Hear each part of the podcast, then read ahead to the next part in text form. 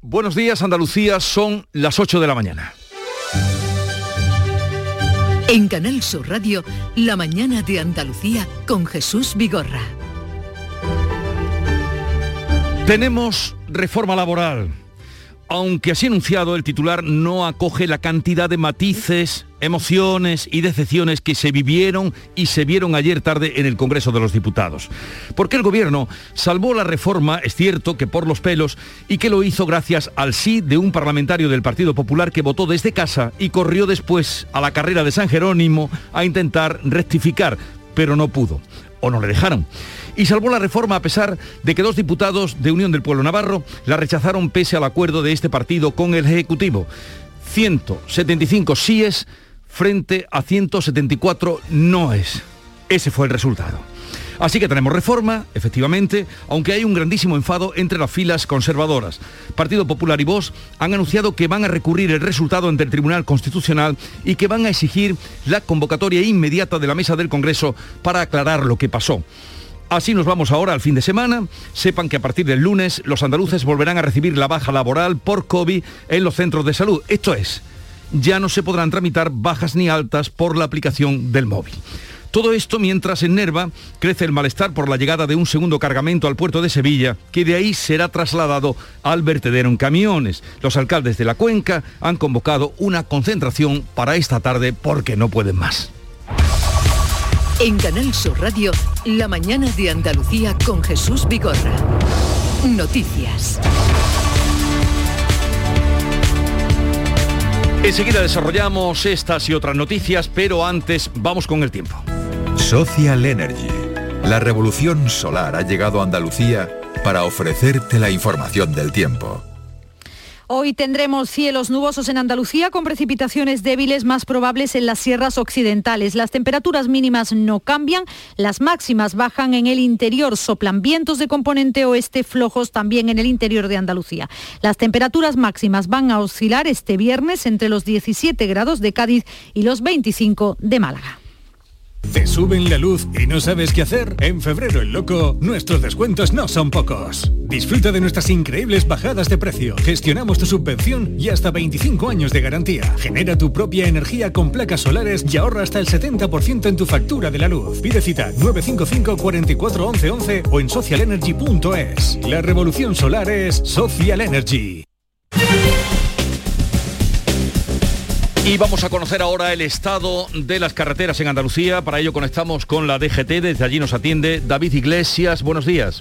Muy buenos días. A esta hora pendientes de un accidente en Sevilla, en la SE30 a la altura de los remedios que dificulta la circulación en sentido a la A49. Además, a esta hora tráfico lento de entrada a Sevilla por la A49 en Tomares y también por la A92 a la altura de el, del Palmete y en Málaga a esta hora complicada la entrada a la capital malacitana por la 357 en el, en el entorno del polígono industrial de Cártama. Afortunadamente en el resto de carreteras de Andalucía no encontramos complicaciones, situación fluida y cómoda en las carreteras.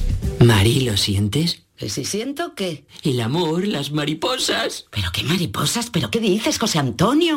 Este 14 de febrero siente el amor con el cupón diario de San Valentín y podrás ganar 55 premios de 35.000 euros y 3.000 euros al mes durante 25 años con la paga. Y además, si entras en cuponespecial.es podrás conseguir cientos de románticos regalos. Cupón diario de San Valentín de la 11. ¿Lo sientes? Bases depositadas ante notario. A todos los que jugáis a la 11, bien jugado. Juega responsablemente y solo si eres mayor de edad.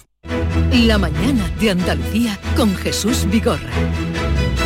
Vamos a contarles la actualidad de este 4 de febrero. La reforma laboral ha salido adelante in extremis por solo un voto de diferencia y rodeada de polémica. Un voto de un diputado del Partido Popular que ha decantado la balanza, un voto erróneo que sigue dando que hablar. Además, los dos diputados de Unión del Pueblo de Navarro han votado no, a pesar de que su formación había llegado a un acuerdo con el gobierno. También han votado no Esquerra y PNV, hasta ahora apoyos habituales de Pedro Sánchez. Beatriz Galeano. En una votación en la que no ha faltado de nada, hasta la presidenta del Congreso leía mal los datos y anunciaba que el decreto no salía adelante. Rápidamente se corregía advertida por los servicios de la Cámara. Por lo tanto, queda derogado el Real Decreto Ley. Señorías, los servicios de la Cámara me informan que queda convalidado el Real Decreto Ley. A partir de ahí, reclamación de los populares que mantienen que el no de su diputado sea debido a un error informático, lo explicaba Cuca Gamarra en rueda de prensa. Lo que estamos en estos momentos trasladándole a la presidenta es la necesidad de que se rectifique y que se, teniendo conocimiento como tenían del sentido del voto que ese diputado había emitido, ¿por qué no se ha tenido en consideración esa información? Pablo Casado ya ha anunciado que su partido recurrirá a la mesa del Congreso y al Tribunal Constitucional lo que califica de fraude democrático. Vox habla de pucherazo y anuncia también recurso a la vía penal si es necesario. Macarena Olona. Agotaremos todas las instancias, incluida la penal, si se acaba concluyendo que se ha cometido un pucherazo mediante prevaricación por parte de la presidencia de la Cámara. Por otra parte, Unión del Pueblo Navarro reclama sus actas de diputados a los parlamentarios que no han respetado las instrucciones de la dirección y que finalmente han votado no en contra del voto afirmativo que se había anunciado. Desde el PSOE, Adriana Lastra ha asegurado que la ruptura del bloque de investidura en la votación no significa nada más. También Esquerra y Bildung afirman que van a seguir dialogando con el Ejecutivo para dar continuidad a la legislatura. Pero al margen del embrollo que se vivió ayer en el Congreso, el Ejecutivo defiende su reforma laboral y tras el Pleno se han mostrado satisfechos. Un día feliz para los trabajadores, decía al salir del Congreso Yolanda Díaz, ministra de Trabajo y vicepresidenta segunda. Estoy muy contenta. Soy hija de trabajadores y de trabajadoras y sé lo que esta norma supone. Y hoy me siento especialmente orgullosa. Sí, orgullosa. El presidente del Gobierno, Pedro Sánchez, también celebraba la convalidación de la reforma laboral que la calificaba como un gran éxito para todos los ciudadanos. Pero lo más importante, más allá de los números, son los 20 millones de trabajadores y trabajadoras que se van a ver beneficiados de esta reforma laboral. Lo más importante es que va a haber muchos jóvenes y muchos trabajadores y trabajadoras que van a ver alterados sus contratos, de precarios a contratos fijos. Esta es una gran victoria. Sobre la reforma laboral también se ha pronunciado el presidente de la Junta que cree que a la norma le ha faltado consenso, especialmente con el Partido Popular, que es el principal partido de la oposición. Juanma Moreno asegura que con el diálogo se hubiera llegado más lejos. Creo, sinceramente, que esa reforma laboral se tenía, por parte del Gobierno, tenía que haberse dedicado mucho más tiempo a negociarlo con el principal partido de la oposición, cosa que no se ha hecho. Y eso al final, eh, lógicamente, limita el impacto y, y el consenso. ¿no? Y de la reforma laboral vamos a seguir hablando, pero de momento, y se seguirá hablando, por supuesto, pero de momento queda aprobada y eh, fue lo que ocurrió ayer en el Congreso. La ministra de Derechos Sociales y Agenda 2030, Ione Belarra, ha propuesto incluir en la ley de familias un permiso de cuidado de al menos siete días, una semana al año, 100% remunerado. Se trataría de un permiso que serviría tanto para atender a los hijos como a los padres u otros convivientes. Así lo presentaba la ministra Belarra y establecer un permiso de cuidado de al menos siete días al año por persona que esté 100% remunerado. Un permiso que te permita quedarte en casa cuidando de tus hijos cuando han pasado una mala noche vomitando o tienen un poco de fiebre, que puedas pedir el día para llevar a tus padres al médico o que puedas estar con tu pareja si ésta está enferma. En estos momentos la legislación española contempla dos jornadas lejos de lo planteado desde la Unión Europea que recomienda un permiso de este tipo de cinco días al año. Ángela Rodríguez es secretaria de Estado de Igualdad y contra la Violencia de Género del Ministerio de Igualdad. Ángela Rodríguez, buenos días. Buen día, ¿qué tal? Eh, ¿Cuándo o qué proceso seguirá hasta conseguirse lo que proponía ayer la ministra de un permiso de una semana para cuidar o cuidar, eh, cuidar de los familiares? Bueno, yo creo que precisamente una de las cuestiones más importantes es lo que señalaba la ministra Belarra, este permiso que propone Europa debe ser como mínimo de una semana, pero sobre todo eh, no va a ser solo para familiares, y esto es importante, ¿no? Porque yo creo que afortunadamente eh, a día de hoy las familias en España pues cada vez son más diversas y hay mucha gente, por ejemplo, de mi edad, que vive con compañeros de piso con los que no tienen ningún vínculo familiar o con vives con una pareja que no hay ningún lazo formal, digamos, y este permiso también serviría para este tipo de casos. ¿no? Y además tampoco serviría eh, específicamente para enfermedades muy graves o hospitalizaciones, como a día de hoy contempla la legislación, sino para cuestiones más leves, como puede ser pues que no puedas caminar porque te has torcido un tobillo o evidentemente el confinamiento por COVID, ¿no? que yo creo que es en lo que todas y todos estamos pensando.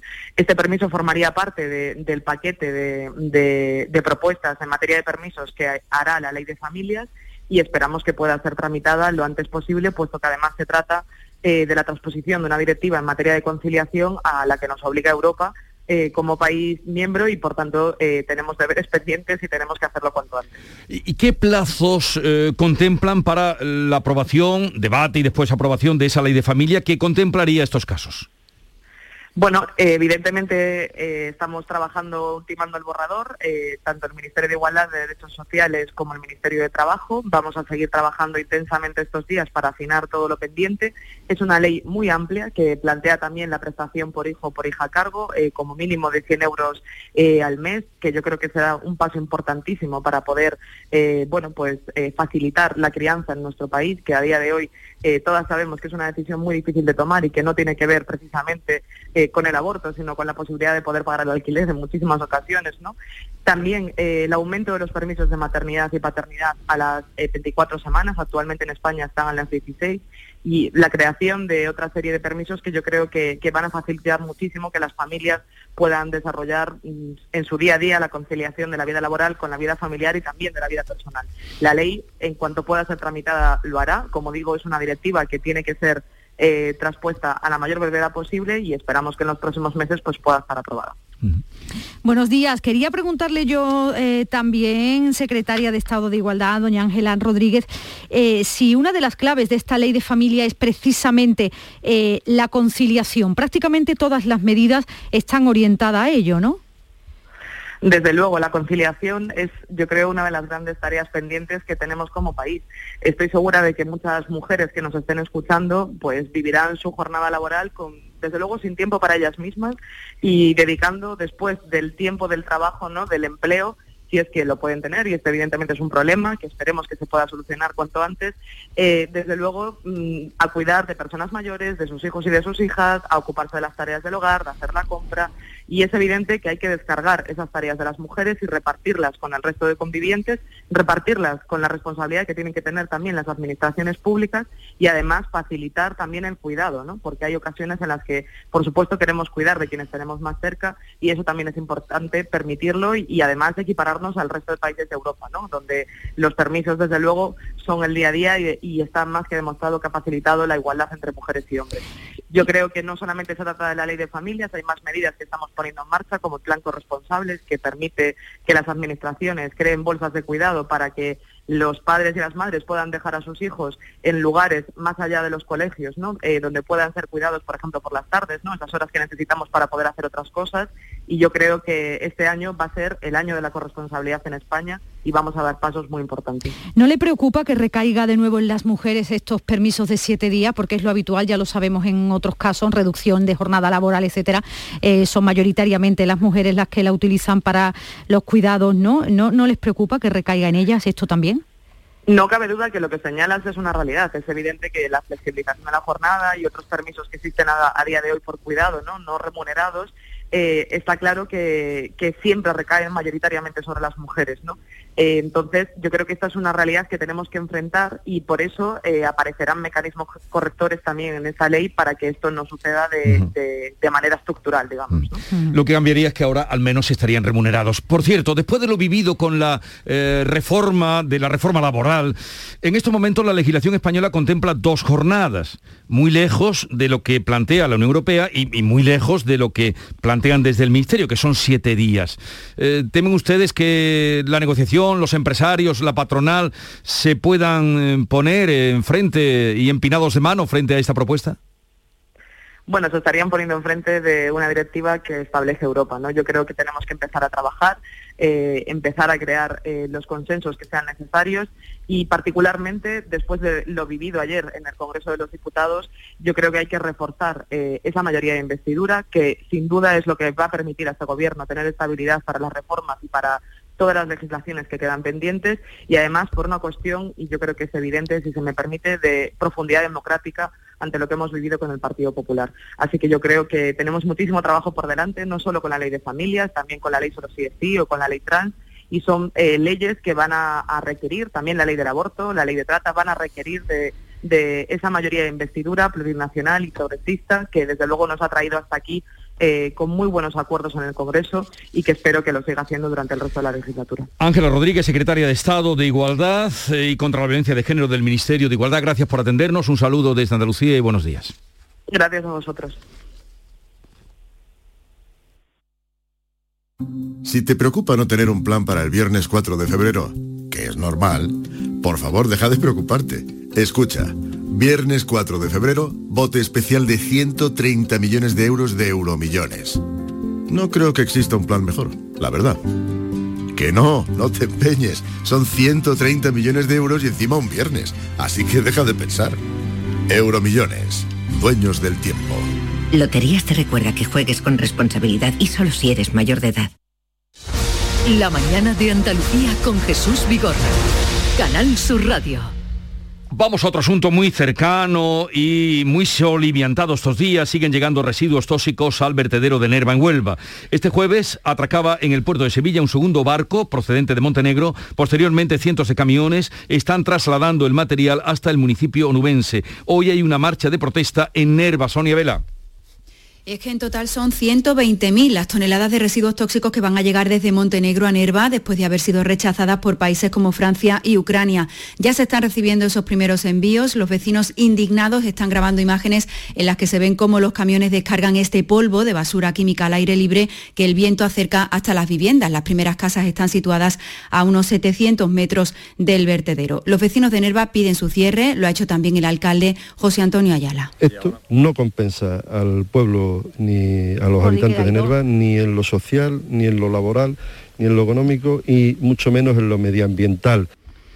Hoy habrá una nueva protesta a las puertas del vertedero de Nerva, será a las cinco y media de la tarde. El vertedero tiene ya 25 años. Durante todo este tiempo los ecologistas llevan reclamando a las administraciones su cierre. Juan Romero, de Ecologistas en Acción. Este vertedero ha cumplido su ciclo. Nerva ha sido solidaria durante 25 años y lo que necesitamos los nervenses y los ciudadanos de la cuenca minera es que cierren este vertedero definitivamente y venga un plan de inversiones y mientras tanto sigue el rifirrafe político en torno a este asunto, con cruce de responsabilidades entre Gobierno y Junta de Andalucía. El presidente de la Junta, Juanma Moreno, decía precisamente en Huelva que aboga por el cierre progresivo del vertedero. Es una petición que lanza el Gobierno central que asegura es el que gestiona estas competencias. Somos el primer gobierno, el primer gobierno que ha empezado a clausurar ese vertedero. Todavía en Nerva, el propio municipio de Nerva lo, lo sigue necesitando, tenemos que buscarle la alternativa y por tanto ya hemos instado al cierre del primer vaso y vamos a ir progresivamente cerrándolo. El Gobierno afirma que la autorización para el traslado de este material a Nerva lo dio la Junta y la Consejería de Medio Ambiente recuerda que las competencias en el traslado de residuos que proceden de países no comunitarios es del Ministerio para la Transición Ecológica. En medio, la empresa gestora del vertedero, DSM, que ha asegurado que cumple rigurosamente la ley e insiste en que presta un servicio esencial a la industria andaluza. Y vamos ahora con eh, otro asunto. Se acabaron las bajas mm, por coronavirus con test de antígenos hechos en casa, los que se hace uno eh, pues, mm, por mm, propia decisión y luego comunica que está enfermo. Desde el lunes serán los centros de salud los que vuelvan a hacerse cargo de hacer las pruebas. Es un cambio que está relacionado con la bajada de la incidencia y que anunciaba el consejero de Salud Jesús Aguirre en el Parlamento. Todas las bajas que actualmente se están dando por autodiagnóstico a nivel de COVID tendrán que ser a partir del lunes confirmadas por parte de la Consejería de Salud. Un cambio que tiene que ver con los datos y es que siguen bajando todos los indicadores de la pandemia excepto el de los fallecidos. 52 muertos en 24 horas son los últimos datos facilitados por la Consejería. Eso sí, la incidencia ha bajado 60 puntos, está ya en 850 casos por cada 100.000 habitantes. En España se han notificado 183 fallecidos y la incidencia se sitúa en 2.421 casos. Y por cierto, dentro de unos días, el próximo martes, se anuncia que el Gobierno va a eliminar el uso de las mascarillas en la calle. Será el próximo martes y más información, cuando que tengamos más información, se la daremos. Continúan las inspecciones y las pruebas veterinarias tras el brote de gripe aviar detectado en una granja avícola con más de 40.000 pollos en el municipio onubense de Villarrasa. Los análisis realizados hasta el momento en las explotaciones avícolas cercanas son negativos, aunque se investiga el origen del foco, todo apunta a que han sido aves silvestres las que han transmitido la enfermedad, según Manuel Gómez Galera, director general de Producción Agrícola y Ganadera de la Junta. La Consejería de Agricultura ha establecido las medidas de control necesarias para evitar su propagación, entre ellas el sacrificio y el establecimiento de una zona de restricción. La Consejería de Agricultura mantenemos una coordinación permanente tanto con otras administraciones como con el propio sector. Este es el segundo brote de gripe aviar declarado en España en lo que va de año tras el detectado el 18 de enero en Segovia.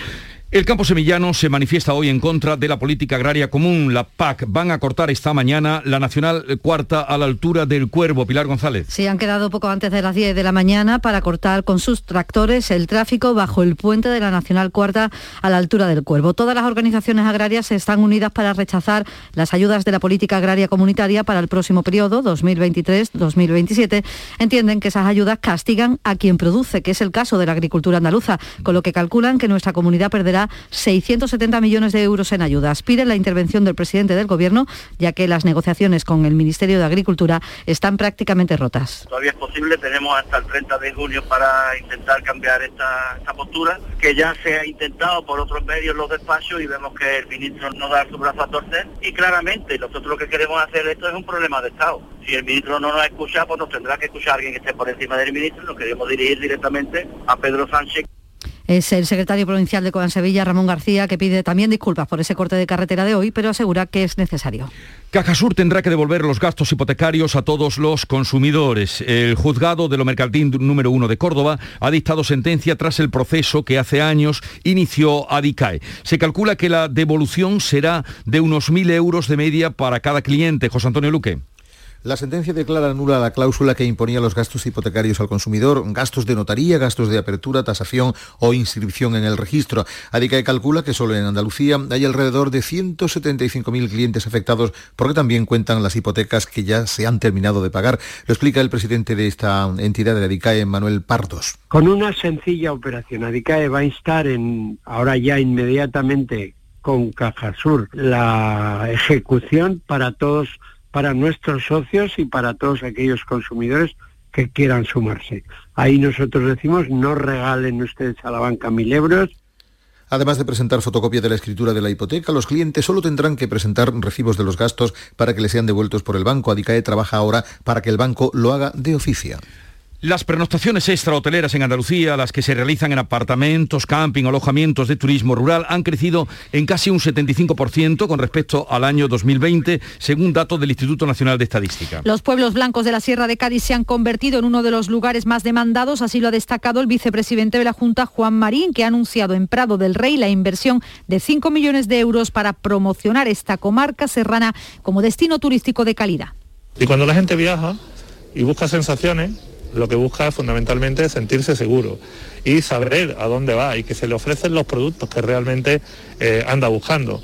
Y en este caso, pues la apuesta por la excelencia, por la calidad, como se está haciendo aquí en la provincia de Cádiz, en los pueblos blancos de la Sierra de Cádiz, sin duda eh, es un motivo eh, para sentirse no solamente orgulloso, sino también de estar convencido de que va a ser un éxito. Por cierto que los primeros turistas del Inserso ya están llegando a Andalucía después de dos años paralizados estos viajes por la COVID. La Costa del Sol es uno de los destinos preferidos, nos cuenta desde Málaga María Ibáñez. Sí, porque fíjate que son 15 los hoteles que ya acogen turistas del Inserso. De momento, los primeros días de febrero, los que han llegado lo han hecho por su cuenta, sin transporte. Pues nosotros venimos ahora mismo de Murcia, que es la primera vez que viajamos con el Inserso. Todavía estamos en invierno y hemos dicho a buscar el sol a Torremolinos. En esta semana esperamos disfrutar y a ver si se puede volver ya a la normalidad. Nos hace falta a nosotros y a la hostelería. Pues a partir del domingo llegarán ya en grupos organizados como siempre. Los viajes del Inserso, eso sí, se van a alargar este año hasta el mes de junio. Es 4 de febrero, Día Mundial contra el Cáncer, una enfermedad que no es una, sino 200 distintas. 47.000 andaluces fueron diagnosticados en 2021, más que 2020, porque en lo peor de la pandemia muchos posibles pacientes dejaron de acudir a las consultas por miedo.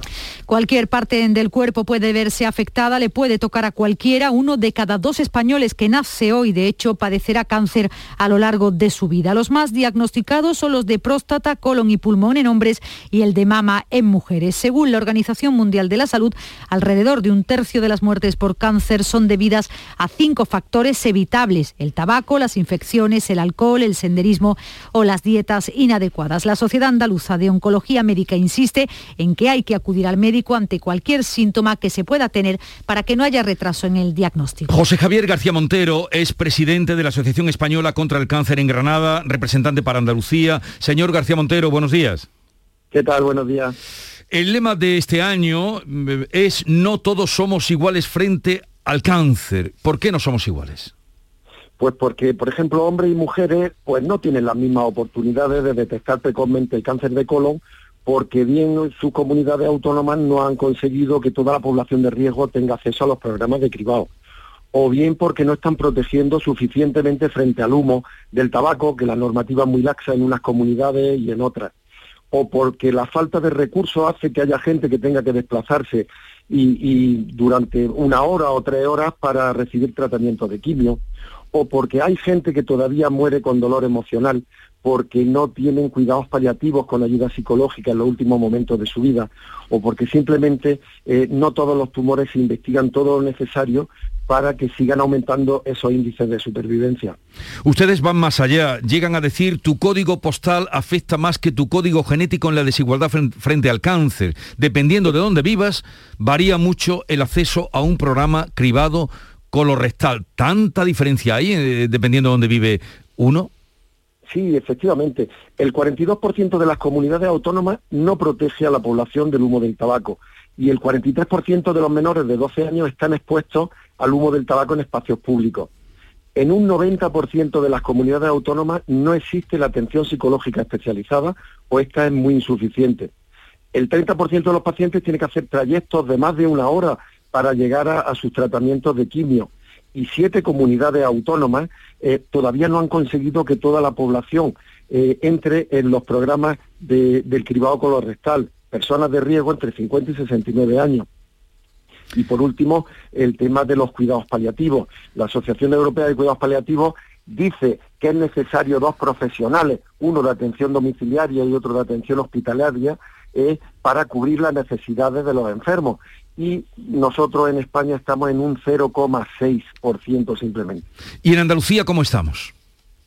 Bueno, eh, en Andalucía el, este año se han diagnosticado 47.527 casos, ha, habido en torno a unos 18.200 fallecimientos y los, tumores, como bien decía antes, son próstata, colon y recto. En Andalucía lo que sí nos preocupa es esa desigualdad económica que hay frente al cáncer, porque eh, la tasa del paro en España está en un 14,57, mientras que en Andalucía pues supera el 22%. La renta media de los andaluces está en torno a, a unos 9.900 euros, con lo que hay un riesgo de pobreza muy grande. Entonces, cuánto, cuánta eh, se calcula que aproximadamente el 41% de los, de los diagnosticados de cáncer van a tener un gasto aproximado de unos 10.000 euros en su tratamiento. Y claro, si estas personas están ganando en torno a los 9.900 euros, tendrán que decidir si pagar la luz, el agua, comer o pagar su tratamiento. Pues desde luego con los datos que usted da, señor García Montero, más que eh, argumentado está ese lema, no todos somos iguales frente al cáncer, el cáncer es igual para todos, pero no todos somos iguales frente a él. Descubre eh, nuestras diferencias, algunas ha apuntado aquí eh, José Javier García Montero, presidente de la Asociación Española contra el Cáncer en Granada. Gracias por estar con nosotros, estamos con ustedes y a lo largo del programa, desde luego, iremos dando cuenta de los datos que usted nos deja. Un saludo y buenos días. Muchísimas gracias, buenos días. La mañana de Andalucía con Jesús Vigorra. Y las comunidades autónomas están hoy citadas a una reunión informal con el Gobierno para preparar un plan de choque por los casos de explotación sexual de niñas tuteladas. El Ejecutivo reacciona tras conocerse la existencia de una red criminal que prostituía a menores, algunas de ellas tuteladas en la Comunidad de Madrid, una práctica que se investiga también en Baleares, en Canarias y en la Comunidad Valenciana. La idea es que este encuentro sirva como paso previo a la convocatoria de una conferencia sectorial conjunta con las comunidades autónomas autónomas para abordar este problema de la forma más coordinada y efectiva posible. Y por cierto, si van a viajar, hoy es viernes, mucha gente viajará, para que no se lleven sobresaltos, el precio de la gasolina ha vuelto a subir por quinta semana consecutiva. Marca un récord que está por encima de los 1,53 euro céntimos el litro y supera el anterior máximo histórico de hace nueve años que estaba en 1,52. Todo es eh, récord en este momento hacia el alza.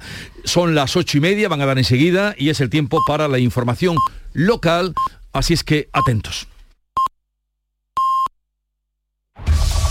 En la mañana de Andalucía de Canal Sur Radio, las noticias de Sevilla. Con Pilar González. Hola, buenos días. Hay cielo con nubes, puede llover en la sierra, viento del oeste flojo. La máxima prevista es de 21 grados en Écija y 20 en Lebrija, Morón y Sevilla. A esta hora 10 grados en la capital. El tráfico es intenso en la entrada por el Alamillo, Avenida Juan Pablo II y también en la Ronda Urbana Norte en ambos sentidos. Automóviles Berrocar. Más de mil coches de todas las marcas y modelos. La mejor garantía del mercado. Inmejorable financiación. Sin sorpresas de última hora y con total transparencia para que la compra de tu nuevo coche sea una decisión inteligente. 50 concesionarios Berrocar y más de 700 talleres concertados en territorio nacional. Entrega a domicilio totalmente gratis. GrupoBerrocar.com el campo sevillano se manifiesta esta mañana, poco antes de las 10 han quedado para cortar el tráfico en la Nacional Cuarta a la altura del Cuervo, bajo el puente. Todas las organizaciones agrarias están unidas para rechazar la política agraria comunitaria para el próximo periodo 2023 al 27. Entienden que las ayudas castigan a quien produce, con lo que Sevilla perderá 260 millones de euros en ayudas. El secretario provincial de COA, Ramón García, pide disculpas por ese corte de carretera, pero asegura que no les queda otra. Ya de antemano pido disculpas a todos los ciudadanos que en ese momento vayan por otro lo siento mucho, pero de verdad, o nos movemos o, o nos estamos comprometiendo ya no solamente la economía de estas familias de agricultores y ganaderos, sino estamos hablando de la economía de todos los pueblos agrarios de, Andalucía y de Sevilla. El gobierno garantiza la financiación del tramo norte de la línea 3 del metro, la que unirá Pino Montano con el Prado de San Sebastián. Una comisión constituida por el Ayuntamiento, Junta y Gobierno comenzará a trabajar la semana que viene para ir cerrando los detalles técnicos y económicos. La Junta espera licitar las primeras obras antes de fin de año y el alcalde Antonio Muñoz espera que no haya retrasos en nada. Los sevillanos no entenderían que, como ha ocurrido en alguna otra ocasión, el proyecto se congelara después de una actualización y que no se licitara. Sería un mal ejemplo. El Ayuntamiento de Dos Hermanas celebra esta tarde pleno de investidura del nuevo alcalde Francisco Rodríguez, que sustituye a Francisco Toscano, que le da el relevo después de 38 años gobernando. Y hoy es el Día del Cáncer. Se inaugura en Sevilla la exposición 50 aniversario, 50 años cambiando la historia del cáncer en la Avenida de la Constitución. Más de 11.000 sevillanos han sido diagnosticados de cáncer en el último año. En este día, esta joven sevillana, Laura, superviviente de cáncer de ovario, quiere acompañar a todos de esta manera. Como paciente oncológico me gustaría dar ánimo a todas aquellas personas que están pasando por este proceso tan duro y lleno de tanta incertidumbre. Que no olviden que en esta lucha estamos todos. Que esta enfermedad afecta a muchas más personas de las que pensamos. Lo que ocurre es que no tiene tanta visibilidad como otras. Pero para eso está este día. Eh, no olviden alimentación saludable, ejercicio físico. Todo eso es fundamental. Iberfurgo. El alquiler de furgonetas con una nueva y variada flota de vehículos industriales en Sevilla les ofrece la información deportiva. Nuria Gaciño, buenos días. Buenos días. El Betis conocerá hoy a su rival de las semifinales de la Copa del Rey, una clasificación que lograba anoche tras golear 0 a 4 a la Real Sociedad en Anoeta, con tantos de William José, de penalti, Aitor Rival y doblete de Juanmi. El sorteo se va a celebrar a las 3 y 10 minutos de la tarde y los posibles rivales son el Rayo Vallecano, el Valencia y el Atleti de Bilbao, que ha dejado en la cuneta al Real Madrid. Y vuelve el fútbol, la primera este fin de semana, donde el Sevilla visita mañana a Osasuna y el Betis recibe el domingo al Villarreal. ¡Guau! ¡Vaya furgoneta! La he alquilado en Iberfurgo. Está súper nueva. No parece de alquiler. Ya, en Iberfurgo disponen de una flota en perfecto estado y te ofrecen presupuestos a medida. En Iberfurgo somos expertos en alquiler de furgonetas de carga, pasajeros y carrozados. Visítanos en iberfurgo.com o en Sevilla en el Polígono Industrial Parsi.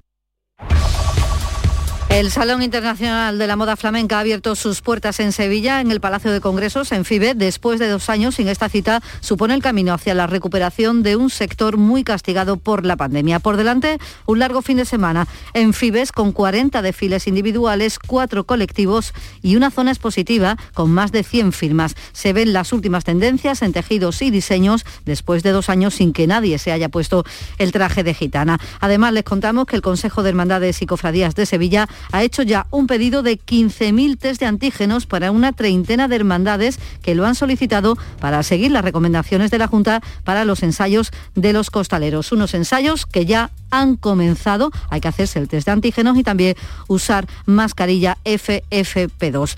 A esta hora tenemos 10 grados en Araal, 7 grados en Casariche, 9 grados en Gines y 10 grados en Sevilla. Recordar que a las 10 de la mañana, corte de carretera en la Nacional Cuarta de Altura del Cuervo por los agricultores que se manifiestan allí bajo el puente.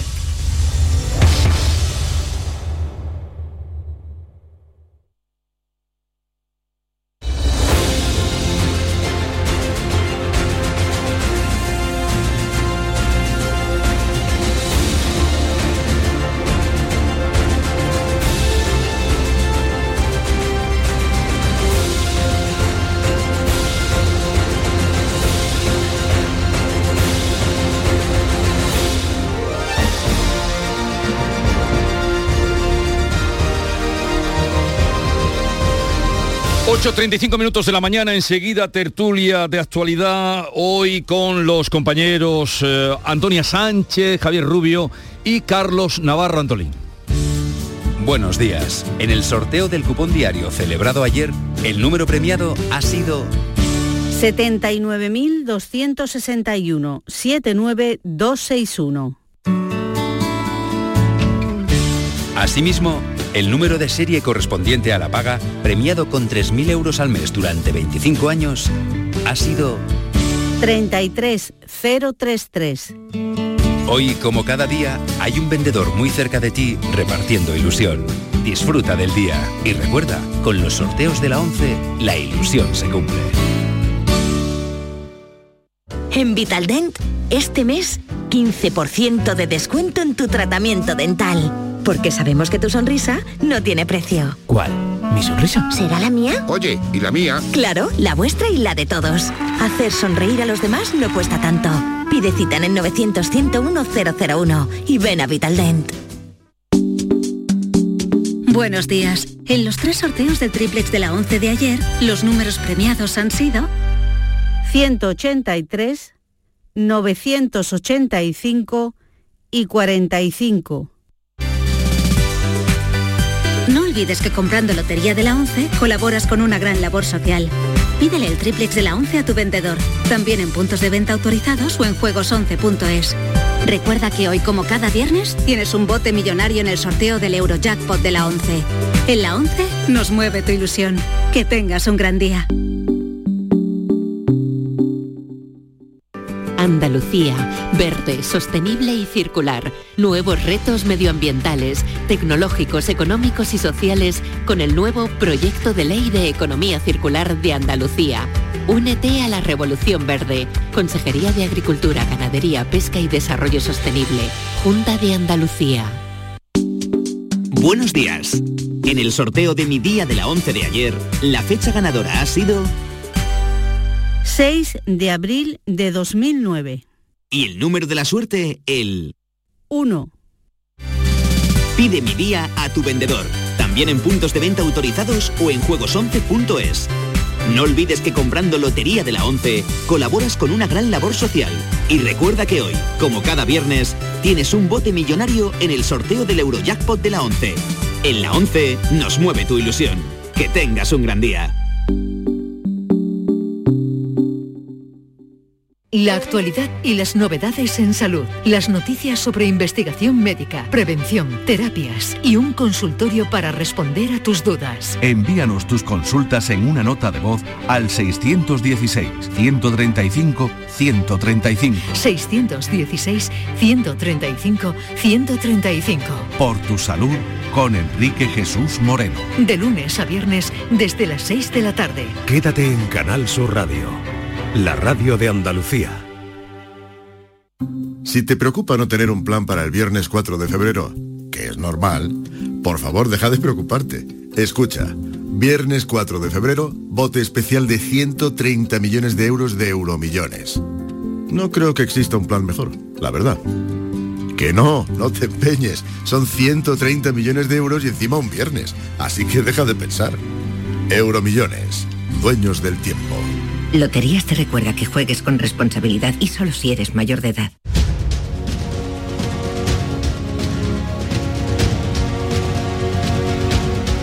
La mañana de Andalucía con Jesús Vigorra. Paso a presentarle los invitados cualificadísimos de hoy, porque hay mucha tela que cortar eh, sobre la mesa, la mesa informativa. Antonia Sánchez, su directora de La Voz de Almería. Buenos días, Antonia. Hola, Jesús. Muy buenos días. ¿Todo bien por ahí? Todo bien, todo bien. Seguimos bien. Eh, también está con nosotros, habitual de los viernes, Javier Rubio, redactor jefe de ABC. Buenos días, Javier. Hola, muy buenos días. Y hace tiempo que no venía por aquí, pero mm, estamos muy contentos de que vuelva a, a dejarse ver y dejarse querer. Eh, Carlos Navarro Subdirector de eh, el Diario de Sevilla, Grupo Yolí. Buenos días, Carlos. Muy buenos días, Jesús. Hoy es el día de los eh, de los directivos. Hay aquí una tríada de, de- de cualificados, responsables. De cualificado lo ha dicho usted, ¿eh? Bueno, bueno, bueno. A ver, antes de ir al tema de la reforma de la reforma, eh, que, que- que- y abundaremos en él, em, la ministra Darias eh, ha dicho esta mañana que el martes se levantan las mascarillas. Ah, pues no puedo nada más que estar de acuerdo con, con que se tome esta medida, que me parecía un disparate seguir con las mascarillas por la calle y que esta misma semana se ha aprobado Mascarillas en se ha exterior, acomodado- se sí entiende, sí claro. en el exterior eh, claro eh, al, al aire Al libre, aire vamos a Entonces, hablarlo ¿tú crees que ya era hora, no? ya era hora ya era hora porque no hay ninguna evidencia científica que, diga que eso nos previene de contagio. Hombre, en una concentración de gente, en una bulla, en pues a lo mejor eh, la cabalgata de Reyes Magos, pero mm, yo vengo andando por aquí, por la isla de la Cartuja, donde están enclavados los estudios de Canal Sur, y me habré cruzado con tres personas de acera a acera. Entonces, mm, ¿qué vamos ahí con la mascarilla? A ver. Una norma, que, una norma que no se cumple tan manifiestamente, pues eh, eh, lo que te está diciendo es que hay que revisarla porque hay un problema. La- muchísimas personas no se ponen la mascarilla porque lo ven inútil, porque estamos ya muy fatigados y yo creo que nadie discutiría la obligación de llevarla en sitios cerrados o de evidente masificación, como pueden ser, por ejemplo, las fiestas mayores que se acercan, la que acaba de comentar Javier, pero es evidente que los expertos, yo por ejemplo sigo, desde que empezó esta pandemia, sigo y me fío mucho de Margarita del Val. Que, El otro que- día hablé con ella. Efectivamente, que me parece una fuente muy fiable, no, que nos orienta bien, sobre todo a los periodistas, ¿no? Y habla de que la clave es la ventilación, que incluso la arquitectura del futuro debe tener en cuenta ya los sistemas de ventilación y que incluso recomiendan estos días de frío que no pasa nada, sino de todo lo contrario, por tener la calefacción encendida con la ventilación además con la ventana abierta, ¿no? De forma excepcional. Así que yo creo que mientras estemos bien ventilados, que no hiperventilado, que no es lo mismo, yo creo que la mascarilla se debe quedar para espacios cerrados sin ventilación. Pues sí, porque la verdad es que hay situaciones que, para, que eh, yo creo que son de sentido común, ¿no? Como eh, decía Javier, si vas por la calle y no te estás cruzando con, con nadie o te cruzas de manera muy, eh, muy rápida y a una distancia prudente, pues la verdad es que llevar la mascarilla parece que no... eh, ya cundía la sensación de que esto para qué, ¿no? Y esto lo, hacemos muchas veces pues porque es lo que está eh, vigente y es disciplina y así lo tenemos que hacer, pero mm, eh, resulta sobre todo porque luego uh, si te metes en un bar, aunque sea en una terraza y estás sentado al lado de personas y estás comiendo, mm, no tienes la mascarilla puesta. Entonces, había situaciones, situaciones que se dan que, que son poco menos que incongruentes, ¿no? Eso, eso era lo más ridículo de todo. Tú ibas andando por la acera con tu mascarilla puesta y veías todo el mundo sentado en el bar sin la mascarilla y tú decías, Claro. bueno, pues aquí estamos haciendo el canelo, ¿no? Pero ojo que todavía hay que tenerla hasta hasta que hasta que el Consejo de. Ministros hasta que el Consejo de Ministros lo Por- decrete. Por supuesto no estamos alentando a, a ninguna desobediencia civil. Somos digo muy disciplinados. que, lo, que hasta que el Consejo de Ministros Por lo supuesto. bendiga el martes. Pasa, con- es. pasa también con el pasaporte COVID, ¿eh? un montón de bares donde a mí no me lo han pedido. Las cosas como son, ¿Pero estoy tú dónde seguro, vas? y estoy a Sota Caballo y Rey. Y en hostelería Sota Caballo y Rey. Pero que eh, en- seguramente muchísimos andaluces contarán lo mismo. ¿eh? Algunos sí lo han pedido, pero muchísimos no lo han pedido en absoluto. ¿eh? La inmensa mayoría no. Eso es, hay que decirlo. Y como dice, eh, en ningún caso estamos llamando a que la no se pida, ¿eh? No, las normas están para cumplirlas. Pero entras en el bar y no te lo piden, Bueno, pues tampoco va a hacer el canelo una vez más, no de- o el indio, oiga, que tengo pasaporte, al caballero dice, yo no se lo he pedido, ni me importa. Pues en fin, eh, entonces os parece que es demasiado tarde, que se podían quitar hoy. Por supuesto.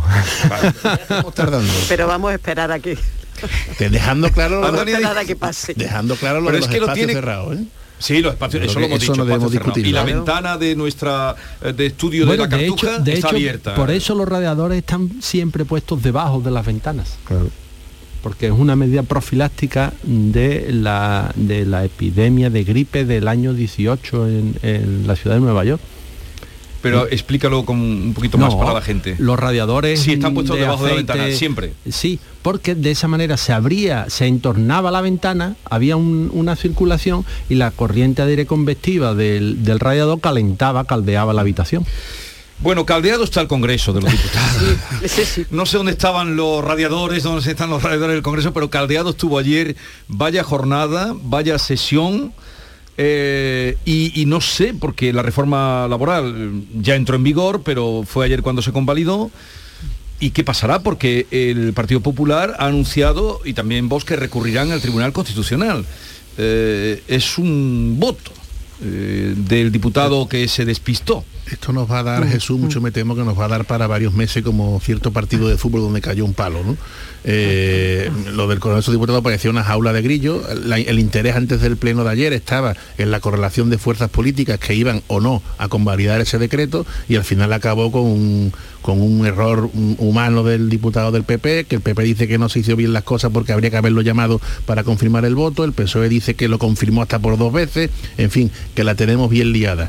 Y al- después la- de la, se ha hablado más del proceso, de la votación, del lío, del guirigay que se formó, que de la propia reforma laboral que en sí mismo, si queréis podemos profundizar ahora, no deroga en ningún caso la reforma laboral que hizo la ministra Fátima Báñez y que funcionó y que permitió que tuviéramos una recuperación bastante considerable antes de la pandemia, sino que lo que hace es pues, consagrar el contrato indefinido como norma general y establecer una temporalidad y termino que, que cuidado porque en Andalucía para nosotros los contratos temporales son clave ¿Por qué? Porque vivimos de la agricultura y del turismo, que son dos sectores que se prestan mucho a esa temporalidad. Sí, pero luego hablaremos de las particularidades que tienen los convenios, los contratos temporales y, Que- y- que es lo importante, y lo que no varía Que es que la-. Sí, pero un poquito el lío, a ver, ¿qué- ¿cómo creéis que acabará esto? Porque le- Yo no me atrevo a, hacer ninguna predicción a la vista de lo que pasó ayer. Oye, o sea, tú piensas, Jesús, que si eh, estuvimos hablando la semana pasada, oye, saldrá la reforma, yo decía, bueno, sí, al final... Pero lo que no nos esperábamos era esto. No, no, eso ni, ni el guionista más audaz es capaz de escribir un guion así,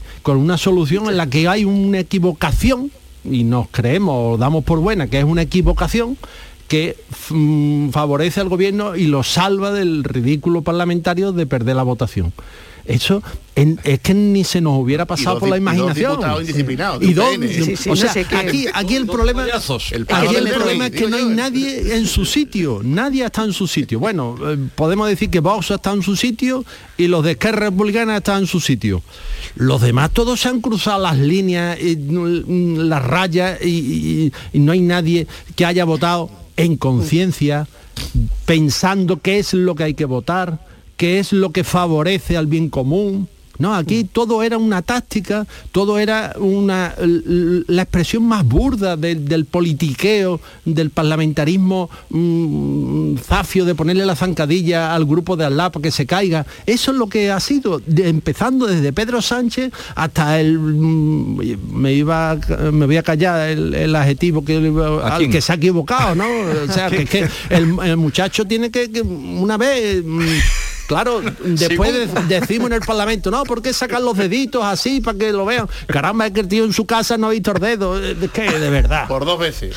Porque claro, dicen que la votación, el sistema online implantado por el Congreso obliga a realizar una comprobación de lo votado. O sea, tú das con el dedo y, confirma. Y tienes que confirmar. Pero después el hombre se Sí, presenta allí, cuando le, han- dieron decías, metió la pata, se presenta allí corriendo, que además que es de, de Extremadura. Intenta solucionarlo. No, pero vivía en Madrid, no vivía en por, Trujillo. que por cierto, Sí, la, sí. la presidenta llegó a anunciar que la votación no había seguido. Entonces todo- toda una bancada aplaudiendo. Todo- todo a es- los pocos minutos los servicios jurídicos de la Cámara me advierten que no. La otra bancada se pone a aplaudir. Sí, sí. Sí, no, vamos, si esto fue, la verdad es que mm, como, como una película con todos los ingredientes, que yo creo que esto necesita eh, la moviola, ¿eh? el volver a, a ver la jugada muchas veces porque, porque no tiene desperdicio. Pero eh, por un lado oh, um, nos mueve a, cierta, bueno, pues a, la risa, ¿no? Porque, porque se, han dado situaciones que parecían inverosímiles. Em, pero la verdad es que el, asunto que se estaba debatiendo y que se tenía que convalidar era de tanta importancia, y es de tanta importancia para, la recuperación económica de este país para, y para miles y cientos de miles de trabajadores, eh, que por otro lado mm, hay, hay tantas lecturas en todo lo que pasó ayer, tantas lecturas que, es difícil de abordar en, un, rato, pero una de ellas es que em, hay una tremenda lejanía entre lo que siempre lo hemos dicho, pero aquello parecía lo, palpable, ¿no? La imagen de la tremenda lejanía entre lo que es capaz de llegar a los acuerdos y los consensos a los que es capaz de llegar la sociedad española y a la falta de, capacidad de llegar a acuerdos en la, política, ¿no? Y eso es, mm, la verdad es que, eh, más allá de lo que pasó ayer, es para hacérselo mirar porque si los agentes sociales eh, han sido capaces de llegar a, acuerdos mm, históricos, porque es difícil conseguirlo, este tipo de acuerdos, y luego llegas al Congreso y son incapaces de llegar a, acuerdos. abundando en eso, hay otra lectura también, eh, y ahora ya em, dejo el tono jocoso de antes, ¿verdad? Y no, no, no estaba mal. No, ya, ya, pero no, no, tono jocoso muy serio. esto, esto, es una reflexión de fondo, ¿no? Sí. ¿Hasta qué punto eh, el Parlamento tiene que mm, aceptar lo que los agentes sociales hayan pactado. O sea, ¿dónde reside la soberanía popular? En el Parlamento, ¿verdad? Entonces el Parlamento puede enmendar, corregir, suprimir, mm, cambiar, modificar lo que le parezca porque es el que hace las leyes. Sí, es ¿Eh? cierto, es cierto lo que dice Javier. Mm, no, podemos perderlo de vista. Y yo creo que también eso lo hemos perdido de vista en todo esto. Y lo ocurre que en un país cuando, suele haber tan, poco, tan pocos acuerdos, donde cuesta tanto un acuerdo de, la patronal con los sindicatos, por supuesto. que el Parlamento es soberano, faltaría más, ¿eh?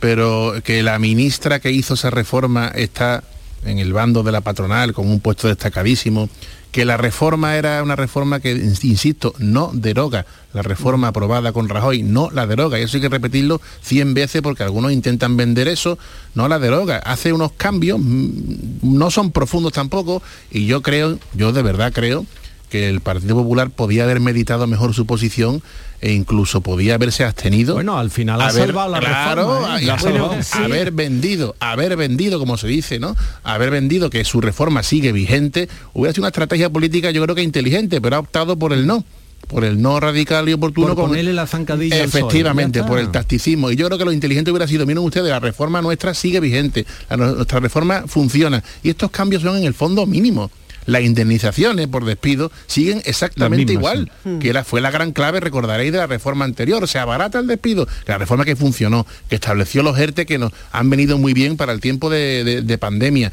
que, que han sido un elemento para amortiguar la economía. Yo creo que ahí el PP podía haber cuando menos podía haberse abstenido, hubiera sido una posición creo que inteligente. Sí, yo, a ver, yo creo que no pueden estar contentos eh, ninguno de los dos bloques, ni los del, eh, que han apoyado ni los, ni los que no, es decir, por mm. razones obvias. En el caso de, del, bloque del gobierno, em, es que esta es una victoria, mm, un triunfo muy agridulce. Eh, es decir, han conseguido sacar adelante algo tan importante eh, tanto como que podía comprometer, el, que no saliera comprometía la llegada de fondos europeos, comprometía eh, la recuperación económica y lo han hecho simplemente por un gol en propia puerta eh, de, la, otra parte, ¿no? de la parte del no. Eh, entonces, bueno, pues sí, yo entiendo que la explosión de, en fin, de felicitaciones al terminar, pues era porque eh, hay que ponerlo en escena. Yo creo que era más una, expresión de alivio que de, otra cosa, porque realmente... O, tal vez por el susto que habían pasado, porque la, alegría, como tú dices, era excesiva cuando se gana porque el otro ah, no era un triunfo, eh, porque, porque, se ha equivocado uno. Claro, sí, por un gol en propia puerta. Mm. Entonces... Y, y, por la parte del Partido Popular y y bueno, y el bloque del, no es que, eh, bueno, realmente entiendo, sobre todo el Partido Popular, entiendo que debe ser de una frustración tremenda que han, eh, se han empeñado tanto en, anteponer una posición de partido, porque era claramente una posición de partido en esa carrera hacia, de Casado hacia la Moncloa, por encima incluso de los presupuestos de su propio partido, porque como acabáis de decir, esta reforma laboral no varía en tanto, no cambia tanto lo que, eh, lo que aprobó en su día el, gobierno del Partido Popular. Es que los propios varones y algunos responsables del PP lo estuvieron diciendo, no terminaban de entender este empeño del PP por por la, única explicación la única explicación Antonia que le encuentro y después de haber hablado con algunas personas del partido y demás es el alejamiento absoluto que quieren hacer de todo lo que sea la, etapa de Rajoy no el, marianismo de hecho políticamente hablando está laminado está laminado salvo si nos fijamos bien salvo la figura de la ministra Bañez que sigue en una primera plana precisamente por su puesto preferente que tiene junto al presidente de la COE, pues preside la fundación de la patronal. Y por eso mismo esa ministra ha estado seguro y con toda seguridad asesorando a la COE en la negociación de esta pequeña reforma, que no deja de ser una reformita, insisto, porque no se ha derogado la anterior, pero el actual aparato de Génova pues tiene al marianismo laminado, enterrado y quiere hacer una enorme brecha con él por lo que pueda ocurrir por aquello, por la imagen de la corrupción, que querían cambiar la sede de Génova, como si los edificios estuvieran imputados, y todas esas maniobras tacticistas de marketing electoral que, en la que incurren todos los partidos. ¿eh? Pasa que esta vez nos estaba tocando hablar del Partido Popular. Bueno, pues eh, ya veremos qué pasa porque mm, porque esto puede también, no sé si hay recursos. Eh, a ver el comité de apelación que dice, ¿no? El bar. El bar. El bar. El bar. A ver, el bar fue ayer. El, palo, el palo del derby, el palo del derby. Esto va a acabar meses. El, el, tribunal... Constitucional suele tardar mucho en responder. No, sobre la marcha. Sobre la marcha. ¿Ah, marcha. Bueno, el Tribunal Constitucional hay hay recursos que mm, bueno es que no da tiempo ni ni, ni que, en la radio no se nota. Te, responden por SMS, te mandan el SMS rápidamente, oh, tú introduces el código, tienes la respuesta ya. Hablando de SMS, eh, los autodiagnósticos se acabaron. Tu consejero favorito, eh, Monseñor Aguirre. Eh, Jesús Aguirre, ayer se le notaba en el tono ya como diciendo, en este tono también se nota, se acabaron. El lunes se acabaron. Todas las bajas que actualmente se están dando por autodiagnóstico a nivel de COVID tendrán que ser a partir del lunes confirmadas por parte de la Consejería de Salud. Eh, se acabaron. Bueno, yo creo que tiene su lógica, ¿no? Las medidas excepcionales que se han tomado en una época excepcional, que eran, se podían entender por esa excepcionalidad, pues ya es hora de que se vayan acabando. Eso, la, sanidad llamada electrónica que te atendía el, médico por el teléfono, y es lógico que un profesional de la sanidad pública tenga una, una, intervención mínima a la hora de emitir un papel que te da la baja en un puesto de trabajo, ¿no? creo que eso es, deseable y es plausible, ¿no? Pues sí, la verdad, porque esto era reflejo, eh, esta medida del autodiagnóstico y la autobaja, y eh, no, mm, lo único que refleja es la impotencia a la que ha estado sometido el sistema durante, durante varias semanas, ¿no? Y a la falta de capacidad para, atender a esa, a esa avalancha de casos positivos, ¿no? Porque de otra manera yo creo que esto no lo dicen hace un año, hace dos, eh, y habríamos pensado que esto era absolutamente inverosímil, ¿no? Em, ¿Cómo se va eh, eh, los trabajadores a autodiagnosticar y a autopedir la, la baja, ¿no? Bueno, pues ha pasado. Tantas cosas están pasando en esta pandemia. Eso es, eso es. Nos han pasado tantas cosas los dos últimos años que ya no sabemos ni lo que es real ni lo que es fingido, ¿no? Pero en, el tono pareciera como que mm, también, no sé, eh, que hubiera mm, que alguien haya abusado de esas autobajas. Bueno, que, claro, es que no hay manera de controlarlo. La, picardía ya ha tenido que estar absolutamente garantizada. Te ¿eh? bajabas la aplicación de salud responde, decía, me ha salido positivo, eh, pues ya está, ya que, claro. El paciente era el que informaba, decidía, daba fe y había que creérselo había una excepcionalidad, insisto, una situación desde el sistema sanitario andaluz no se ha visto eh, ante una mayor prueba de test de, estrés en toda la historia con lo cual se entendía que hubiera que tomar medidas excepcionales. Ahora se deben acotar en el tiempo y ya eso se debe acabar, lógicamente, ¿no? Claro, porque ahora con el volumen de casos de positivos nuevos que se están dando, ya el sistema vuelve a ser capaz de eh, confirmar o corroborar ese, diagnóstico. Antes directamente eh, estaba incapacitado, o sea, estaba superado completamente. Y las... en fin, las medidas que se han puesto como refuerzo todavía no han pasado muchos días, como para saber si eso puede... Eh, es muy poco, ¿no? Porque fueron... De momento son medidas de papel. y ya veremos si del papel de las musas... De momento sigue la convocatoria del 19, la, esta concentración o manifestación que va a haber eh, en contra de la sanidad, del estado del sistema sanitario en este momento en Andalucía. Sí, claro, eh, eh, todos, lo hemos dicho aquí alguna vez, ¿no? Todos somos conscientes de cómo que está hecho unos zorros el sistema y que la atención primaria hay que reforzarla, pero claro, yo creo que no se nos debe olvidar que estamos soportando una pandemia como no ha habido otra en, el tiempo contemporáneo y, claro, todo eso mm, tensiona, como decía Carlos, tensiona la, atención, claro. El, Partido Socialista sabe mejor que nadie el coste que tiene fallar en sanidad, puesto que yo creo que los últimos años de Susana Díaz la sanidad fue eh, el desagüe por el donde se le fue mucha de la fuerza electoral, ¿no? al margen de otras consideraciones, pero estuvo ahí. Por eso ahora intenta, y se entiende por estrategia electoral, intenta erosionar a este gobierno por la vía de la sanidad. Lo que ocurre es que este gobierno se las ha tenido que ver insisto, con la mayor prueba de, estrés a la que se ha sometido un sistema sanitario que en general no ha funcionado mal. No nos olvidemos que hay fallos, indudablemente, que se podría em, em, arbitrar más partidas presupuestarias también, pero la sanidad es un agujero negro, ¿eh? Bien, eh, vamos a llegar a las 9 de la mañana. Continuamos con Antonia Sánchez, Javier Rubio y Carlos Navarro Antolín.